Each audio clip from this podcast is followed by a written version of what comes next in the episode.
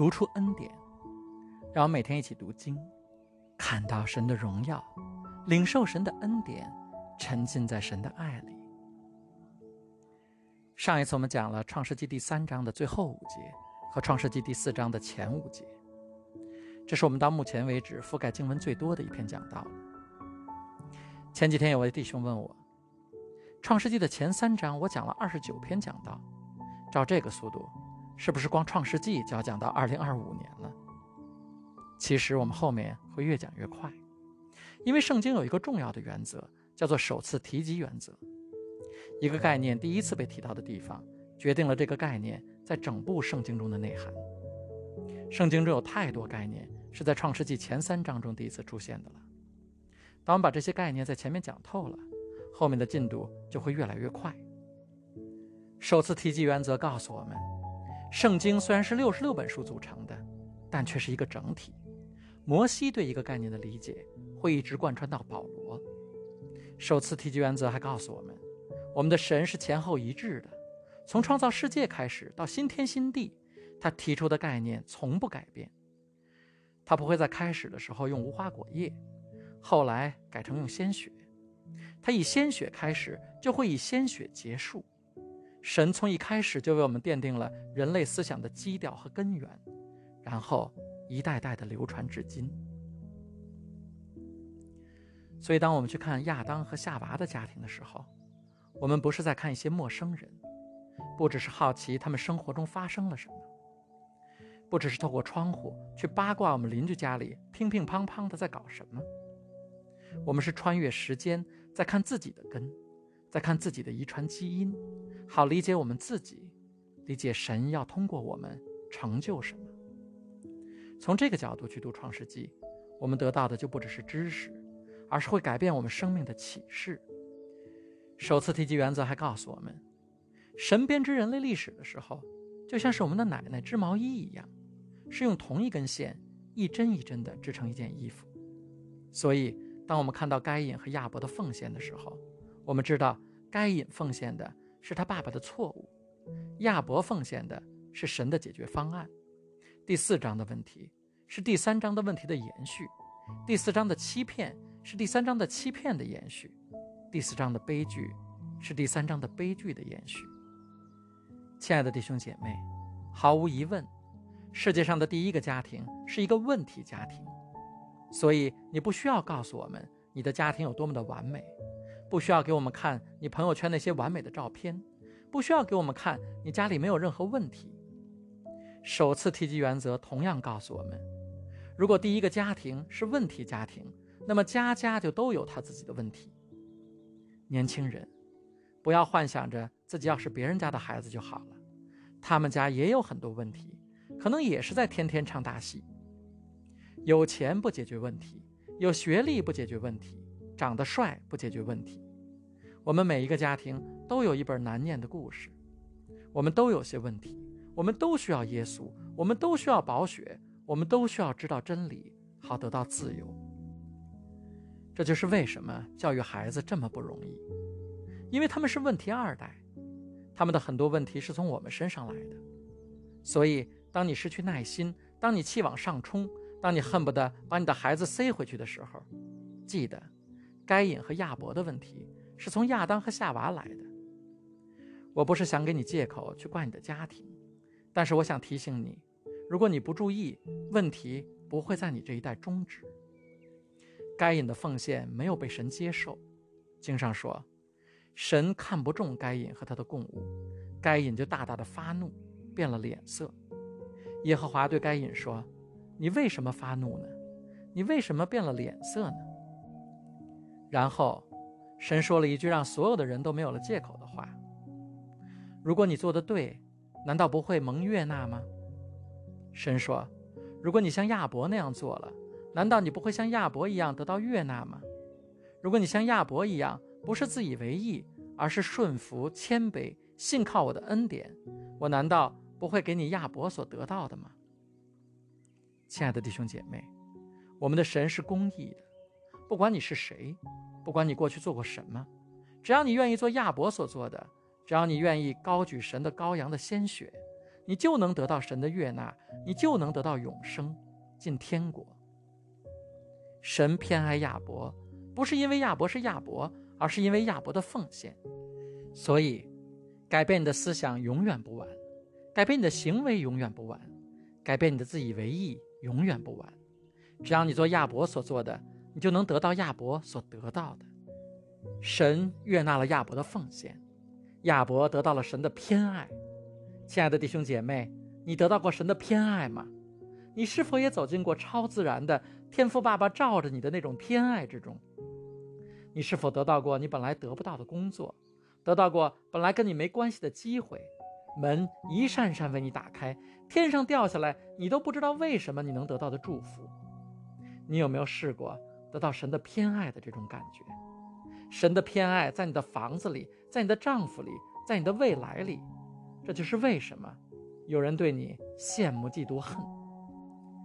羡慕、嫉妒、恨不是在我们这一代才开始的，这个词儿可能是我们这一代发明的，但这样的事儿可以一直追溯到该隐和亚伯。该隐恨亚伯，只是因为神爱亚伯。总有一些人恨你，只是因为神爱你。你不需要对他们做过什么。你不需要做错过什么，你不需要跟他们发生冲突，你甚至都不需要认识他们，你都不认识我，你怎么可能恨我呢？给我一个机会来赢得你的恨，不行吗？世界上就是有这样的人，他们恨你，只是因为有人爱你；他们恨你，只是因为你说出的道理有人爱听；他们恨你，只是因为你的配偶真心爱慕你；他们恨你，只是因为你的孩子愿意照顾你。他们恨你，只是因为你的老板信任你。你没做错任何事，你没说错任何话，只是因为你得到了神的偏爱。他们似乎不知道，如果他们做亚伯所做的，他们也能得到同样的偏爱，他们也能得到同样的恩典。该隐恨亚伯，只是因为神偏爱亚伯。神说：“你为什么沉着个脸呢？我给你的机会跟给你弟弟的一样多。”甚至你现在仍然有机会，这就是我有时候想不明白的地方。有人明明还有机会解决他的问题，可却宁愿去走极端。一个不肯去杀一头羊的人，反而会下决心去杀一个人。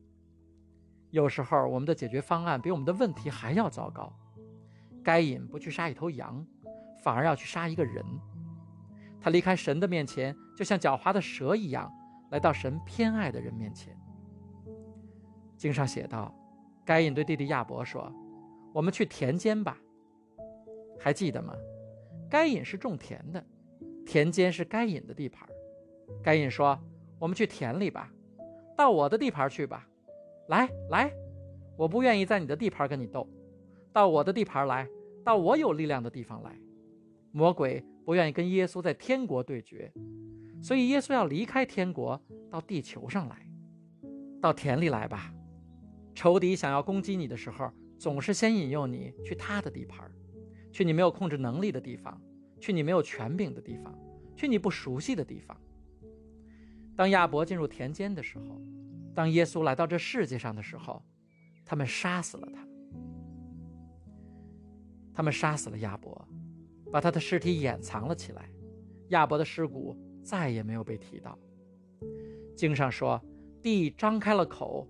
从该隐的手中接受了亚伯的血，他们杀死了亚伯，神没有阻止；他们藏起了亚伯的尸体，神没有阻止；大地张开口吞咽了亚伯的鲜血，亚伯是神偏爱的人，但神却没有阻止这一切的发生。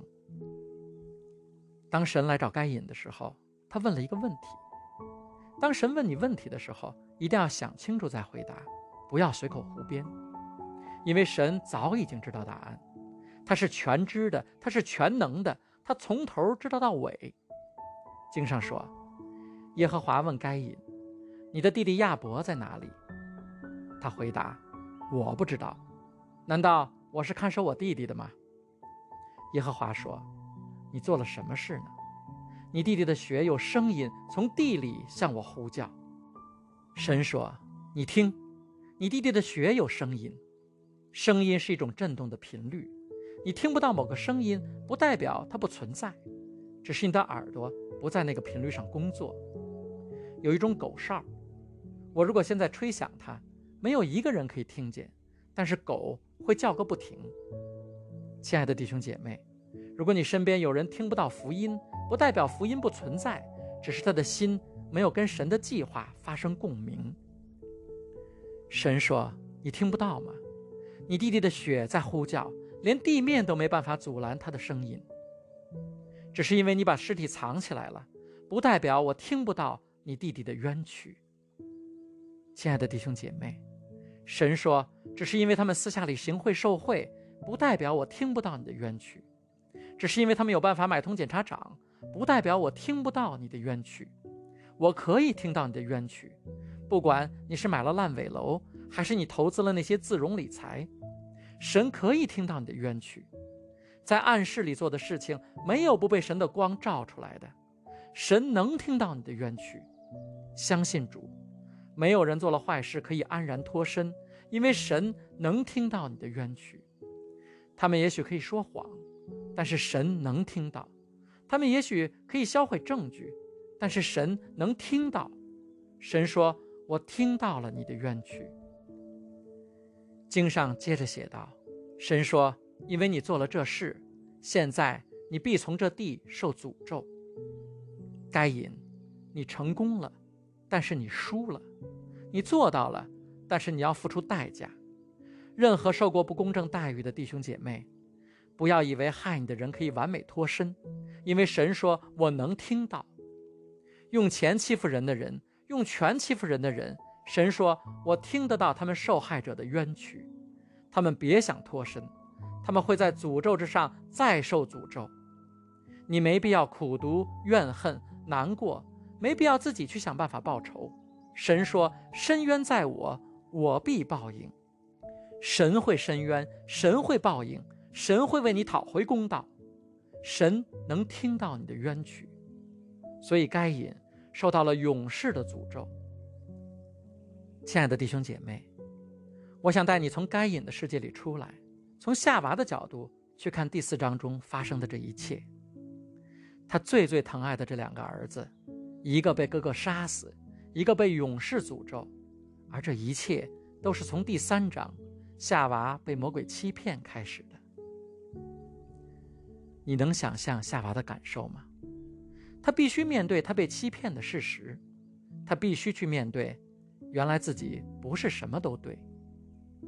他没有想过从伊甸园搬家出来，没有想过破坏神创造的完美的世界，没有想过要让世界都充满邪恶。那条蛇骗了他，他内心一定充满了悔恨，是因为他的错造成了这一切。亲爱的弟兄姐妹。你知道那种是因为自己的错，所有的人都倒霉的感觉吗？如果是你的错，我不会太在乎。其实我特别愿意告诉你，这是你的错。但是如果毫无疑问，你经受的这一切苦难都是我的错，你想想，夏娃这后半生有多么难受，多么自责。不过，神给了夏娃一线希望，给了夏娃一个补救的机会。神说：“女人的种子会打破撒旦的头。”所以夏娃想：“如果我能生一个孩子，如果我能给那个给我生命的孩子生命，我就能打破那条骗我的蛇的头。”夏娃痛恨这条蛇。亲爱的姐妹们，你们都知道，当一个姐妹恨上了一个人，会发生什么？我宁愿跟一个高大的男人打架，也不愿意得罪一个女人。男人会生气，但是他的气早晚会消。不过，如果是一个姐妹生你的气，她会让你一辈子记住。夏娃是一个生气的女人，她是一个心里有想法的女人。所以，当夏娃在产床上用力把孩子推出来的时候，她一边使劲一边说：“魔鬼，你等着！魔鬼，你等着！”对夏娃来说，该隐和亚伯可不只是儿子。他们是他的希望，是他的拯救，所以他把他们培养成敬拜神的人。他们长大之后，最重要的一件事就是去献祭。而当他失去了该隐和亚伯的时候，他失去的也不只是儿子。曾经是他的希望的该隐，杀死了他真正的盼望，杀死了那个能拯救他的人。你能想象，当他们来告诉夏娃，亚伯被哥哥杀死的时候，他是怎么样的心情吗？他最爱的一个儿子死了，另一个，他永远也见不到了。不过，整件事最最糟糕的，还不是他失去了儿子，整件事最最糟糕的是他失去了内心的指望。亲爱的弟兄姐妹，你有没有试过，你内心的指望被杀死的感觉？这可能是所有死亡中最痛苦的。庄子说：“夫哀莫大于心死，而人死亦次之。”他杀死了他心中唯一的指望，他这么多年来一直念念不忘的事儿。他杀死了他所有的计划，他杀死了他所有的盼望，他杀死了他一生的期待。他还不如把他也一起杀了。他本来想着他的生活会是这样，他本来想着他的日子会比现在过得更好，他本来想着他能比现在走得更远，爬得更高，他本来想着他能有比现在更多的钱，住比现在更大的房子，做比现在更高的职位，但是。他们把这一切指望都扼杀了。当生活杀死了你的一切指望，杀死了你盼望的、梦想的一切，你计划的一切，你该怎么办呢？夏娃曾经指望的人，杀死了夏娃所有的指望。他杀死了能够证明他能力的东西，他杀死了能够让他重新抬起头来的东西。他杀死了能给他自尊的东西，他杀死了他心中的指望。我要大胆地说一个事实：只要你在这世界上生活够久，没有一个人不曾走进过自己内心指望的墓地，没有一个人不曾站在自己期待的坟墓前，没有一个人不曾把自己理想中的生活埋葬。但是，神让我来告诉你，撒旦并不是这场较量的赢家。当我们读到希伯来书的时候，我们会看到，在神的计划中，亚伯本来就会死去。亚伯的死是耶稣的死的预表。亚伯的故事以亚伯献上羔羊开始，以亚伯奉献自己结束。弟兄姐妹们，这就是福音的预表。在短短的几段经文里，神告诉我们之后几万年里他要做的事。旧约里的那些羔羊、那些牛犊、那些鸽子。只是神要通过那个人所做的事情的前身，以色列人涂抹在门框上的鲜血，只是耶稣的宝血的能力的前身。在人类刚刚起步的时候，神就已经预告了，献祭的羔羊只是那个人临时的替身，羔羊实际是一个人，而那个人才是羔羊。亚伯的死不是一个意外，亚伯的死不是一个失误，因为人才是羔羊。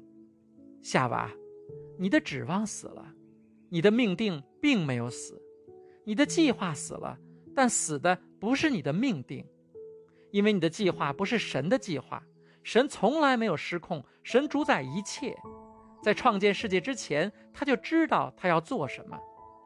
他说的是女人的种子，他说的不是夏娃的种子，夏娃从来就不是那个女人，她只是那个女人的影子。直到有一天，神选中了他的童贞女，天使找到了玛利亚，告诉她：“你就是那个女人，你会生一个儿子，他的名字要叫耶稣，他会拯救他所有的子民。”告诉你身边的弟兄姐妹，一切都在按照原计划进行。我失去了我本来就应该失去的，我放弃了我本来就应该放弃的，一切都在按照原计划进行。我不会为了我心里的指望站在那里痛哭，因为我不会被我心里的指望拯救，我只会被神赐给我的恩典拯救。请跟我一起大声赞美神，让我们一起大声赞美神。你没有掉队，你还走在义路上，神仍然是神，神掌控着一切，神会为你撑腰。你的生命没有失控，盼望就在前面，撒旦也并没有赢。神为你安排的一切丰盛都会发生，从你的腹中要流出活水的江河来。神会赢得最后的胜利，在你里面的比这世界都大。你会看到真理，真理会让你得自由。神会修复一切，神会补偿一切，因为这本来就不是你的征战，这本来就是神的征战。让我们为神的胜利而欢呼，让我们赞美神。经上说，亚当又与妻子同房，神给了夏娃补偿，神给了夏娃第二次机会，神的手中有无穷的机会。夏娃就生了一个儿子，起名叫赛特，意思说，神另给我立了一个儿子代替亚伯，因为该隐杀了他。神说，我要还给你你失去的一切，还给你仇敌偷走的一切。还给你魔鬼抢走的一切，神说：“我要把这一切都给你补还，而且还会更好。”圣经接着说：“赛特也生了一个儿子，就给他起名叫以挪士。那时，人才开始呼求耶和华的名。赛特在旧约中开启了一个祭司的血脉。夏娃还是把生命给予了那个将来要给予人类生命的人，只不过。”不是通过他之前想象中的那个人，亲爱的弟兄姐妹，神让我来告诉你，神要给你的未必是你想象中的那个。神让我来告诉你，你生命中还会有更好的。如果你不陷入痛苦，如果你不陷入抑郁，如果你不陷入憎恨，如果你不陷入你的愤怒和你的脾气，你的生命中还会有更好的，有远远超过你的想象的更加美好的结局。亲爱的弟兄姐妹，请加入我的祷告，为神去触动你身边的人。他们在人生中可能经历了很多，让他们觉得他们再也没有机会了。事情没有按照他们的想象去进行，他们可能觉得再也没有希望了。他们不知道，神在他们的生命中还安排了更好的，在他们痛苦的对岸，在他们问题的对岸，在他们挣扎的对岸。我祈求你的信心能够超越你的痛苦，我祈求你的激情能够超越你的痛苦，因为当你的信心和激情超越你的痛苦，就会解锁神对你生命的旨意，你就敢于再一次燃起梦想，再一次努力向前，再一次勇敢尝试，再一次建造起仇敌偷窃的兴盛。主啊，我感谢你今天给我们的话语。不管听到的弟兄姐妹是在家里还是在路上，是在早晨还是在晚上，我祈求你让他们的信心超越他们的伤痛。我祈求你在他们生命中做一件新事。正当撒旦以为他们的生命已经变成了一出悲剧，以为他摧毁了他们心中的指望；正当他们的仇敌以为他们跌倒了；正当他们的朋友对他们充满同情。我祈求神在他们的生命中再次燃起火焰，弟兄姐妹，你比之前更智慧，你比之前更刚强，你比之前更有力量，你比之前更有经验，你比之前更成熟。神要让你的生命再次兴起，奉主耶稣基督得胜的名求，阿门。